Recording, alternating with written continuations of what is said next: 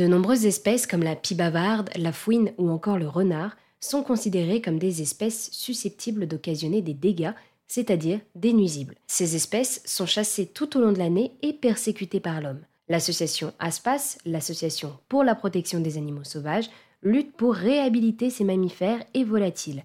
Richard, chargé de communication de l'ASPAS, nous présente l'association.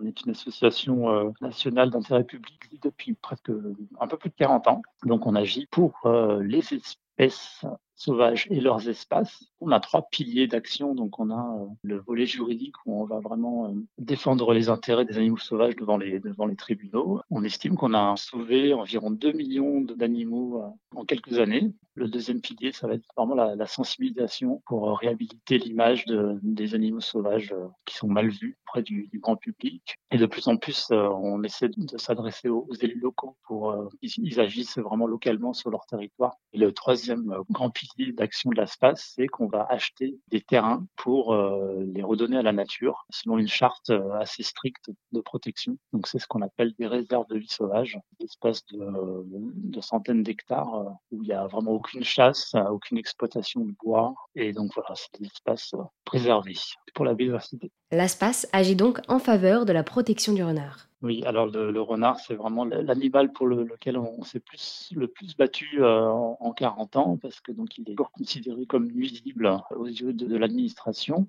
Mais euh, la bonne nouvelle, c'est qu'on a vraiment euh, gagné le combat de l'opinion publique, c'est-à-dire que le renard aujourd'hui est vraiment beaucoup mieux vu qu'auparavant, parce que donc son, son rôle écologique et, sanitaire euh, est vraiment reconnu euh, par les Français et par euh, les agriculteurs qui sont conscients du rôle de régulateur de campagnol que le renard apporte. Quoi. Merci beaucoup Richard. L'ASPAS milite donc pour la réhabilitation des espèces nuisibles depuis 40 ans.